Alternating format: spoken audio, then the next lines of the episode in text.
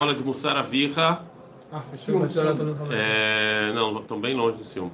É, e relembrando que essa aula é em pronta recuperação de Faiver Ben Sosa e principalmente Leilui Nishmat Elial Shaul Ben Sara, sogro do nosso queridíssimo Rafábio, que acabou falecendo. Então que essa aula seja Leilui Nishmato e o nosso canal Biblioteca Judaica e a Yeshiva nós dedicaremos esse dia à elevação da alma de Elial Ben Sara, Elial Shaul Ben. Sheye Nishmatot Tzurura Litzoror HaChaim. Femor. Na nossa última aula, então, a gente vai falar sobre é, o estudo. Ontem a gente falou sobre a diferença entre temor a Deus e temor do pecado. Temor a Deus e temor do pecado. E essa aula a gente vai falar, Rav Kuk, a gente vai terminar falando sobre o estudo, o estudo de temor do temor, ou seja, como qualquer outra coisa, é, como qualquer outra midá, é necessário é necessário é, estudar. E é, nós também já falamos que essa é a última aula e a partir de segundo domingo, porque teremos uma quantidade grande de pessoas aqui que vão é, virar soldados, que vão se fantasiar de azeitona, passaremos a estudar o Rav Kuk de Orot Amilhama, que ele fala de guerra. Exatamente esse é o tema que o Rav Kuk fala. Então, a partir de domingo, eu espero que até março, até o Guius de vocês, é, a gente consiga terminar. Não é grande, e aí sim eu vou tirar xerox, que não é grande. E aí eu vou trazer aqui para vocês, para nós podermos estudar juntos o Orot Amil Hama. Beceder? Talvez até a gente termine até antes né, de março. Mas de qualquer maneira, hoje então é a última aula de Mussaravicha e a gente vai terminar falando do estudo da irá do temor a Deus e como fixe. Como, de novo, como qualquer. A gente, a, a, existe um pensamento errôneo que é, existem certas coisas que a gente tem que estudar, existem certas coisas que a gente não tem que estudar. Né? Então, por exemplo, se eu quero ser engenheiro, eu preciso estudar matemática. Se eu quero ser, sei lá, é, psicólogo, eu estudo psicologia. Mas, se eu quero, por exemplo, estudar alguma virtude, não é necessário estudo, não é necessário eu, eu, eu, eu estudar nada. E, e, e, no mundo judaico a gente vê que isso não é verdade, ou seja, sim é necessário, sim é preciso a gente estudar. É, por exemplo, temor a Deus. Isso são coisas que você estuda. Você não nasce intuitivamente com isso. Você precisa estudar, você precisa ver o que, que é, o que, que significa. Né? A gente precisa é, é, compreender essas coisas. E o jeito de fazer isso, obviamente, é estudando, é refletindo sobre o assunto. Qual é a diferença? Essa é uma pergunta muito boa, hein? A gente falou na última aula sobre ler livros. Qual é a diferença entre ler e estudar? Qual a diferença? Qual é a diferença entre ler e estudar? Você entendeu a minha pergunta? Nos dois, primeiro o que tem em comum? Por que, que eu estou fazendo essa pergunta? Nos dois casos eu pego um livro, eu abro e eu leio. Então, porque quando eu falo estou lendo um livro, esquece Senhor dos Anéis. Vamos dizer que você está lendo um livro de economia. Quando eu falo que eu estou lendo um livro e quando eu, estou, quando eu falo que eu estou estudando. Entendeu a minha pergunta? Qual a diferença? Nos dois eu pego um livro, abro e leio. Então, por que, que é diferente estudar e ler? Não todos juntos, um de cada vez. Você estuda assim. Você. Tá internalizando aquela ideia, tipo. Você está pegando conhecimento daquela. E quando você lê Você simplesmente lê pra, Pra? saber mais, saber aquilo que e acabou. estudar, Se quer mais profundo. Não, tipo, você lê, tipo assim, você lê uma frase, você passa aquela frase, você não volta naquilo, tipo, Bekiyut e Yun. É a mesma ideia, não? Talvez. Então você está falando que Bekiut você lê e Yun você estuda. É isso que você está É. falando. É você que está falando, não sou eu que estou falando. Pode ser, não? Você está falando que o Dvir que terminou sétima certo, ele não estudou. Nossa, nem exagerou. Meu Deus. Ele não estudou, ele só leu. É isso que você. Não fui eu que estou falando, é ele que está falando. Eu não concordo com o que ele está falando. É, o, o Iagão falou: não, estuda- estudar você é conhecimento, mas os dois são conhecimento. Estudar e ler você são conhecimento. Não, exatamente. porque Pode sim dar conhecimento, mas não de uma maneira mais profunda.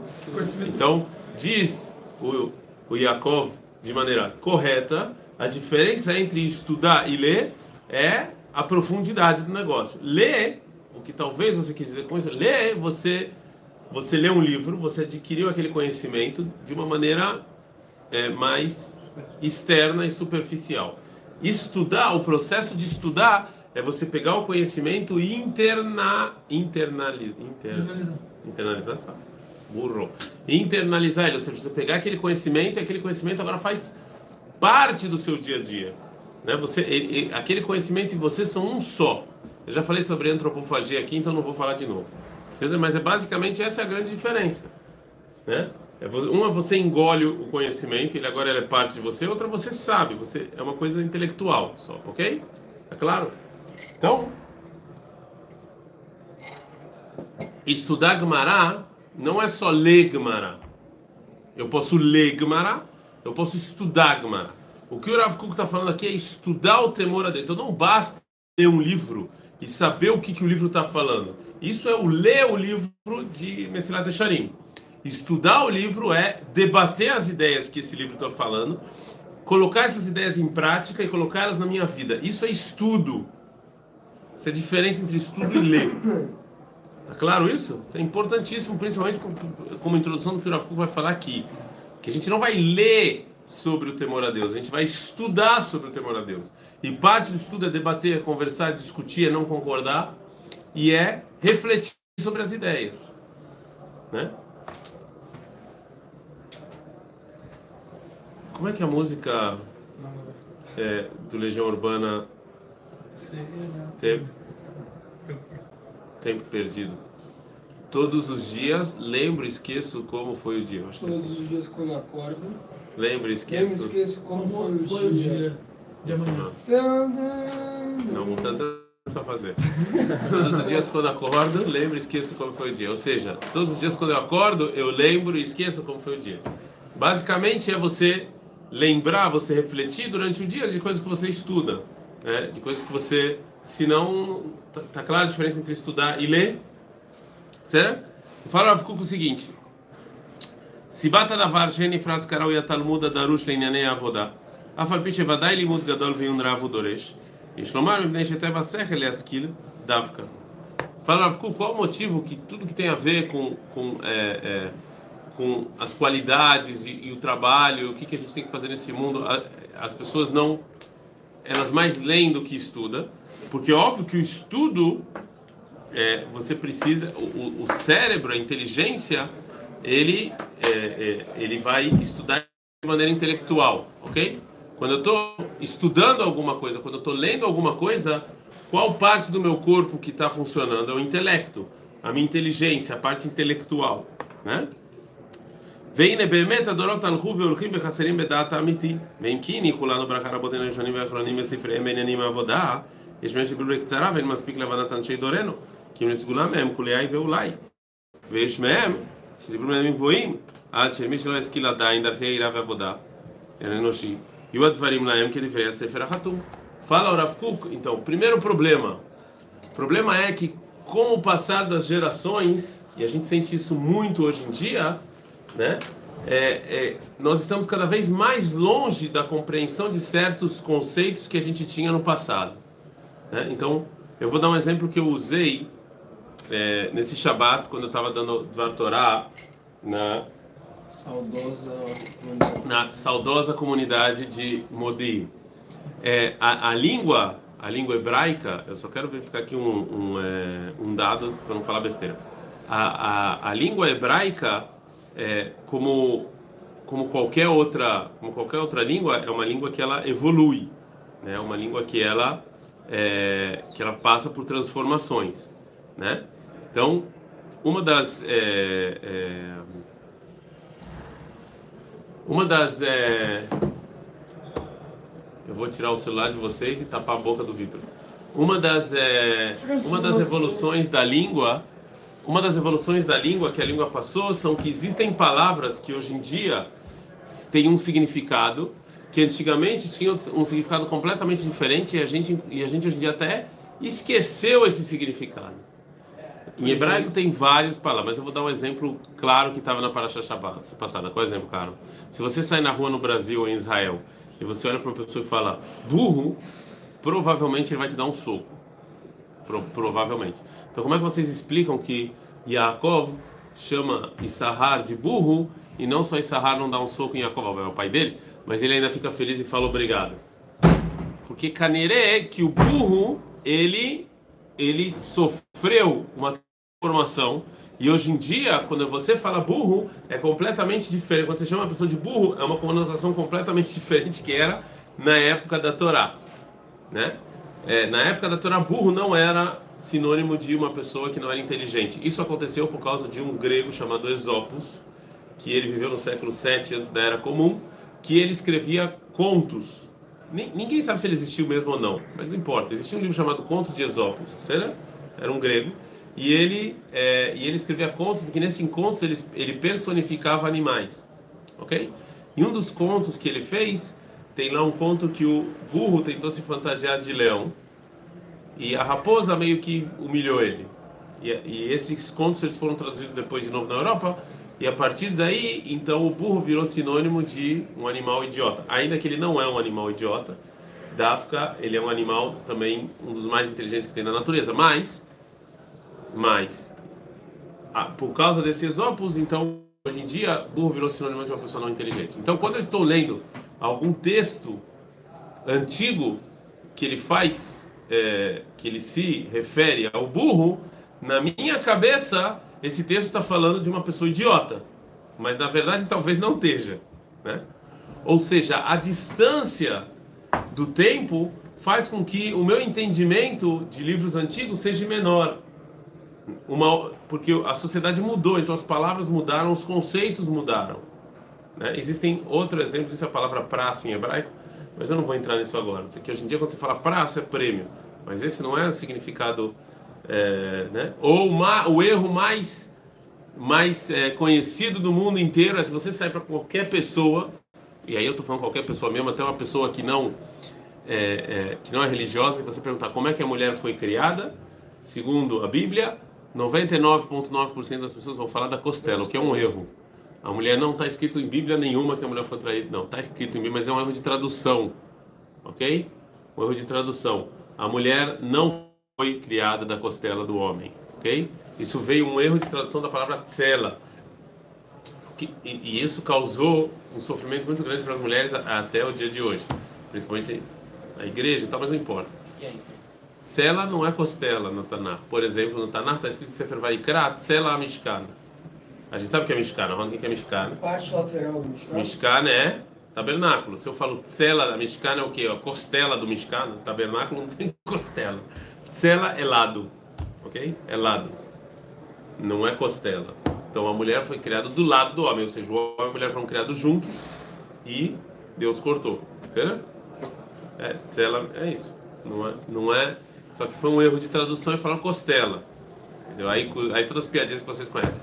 Porque, mas a gente vê que com a distância, com a distância do tempo, da distância de isso que a gente vive no século 21 e certos livros foram escritos no século XV, XVI, XVII, XIV, isso causa um problema de entendimento. Por quê? Primeiro que as palavras têm outras conotações hoje em dia do que tinha naquela época.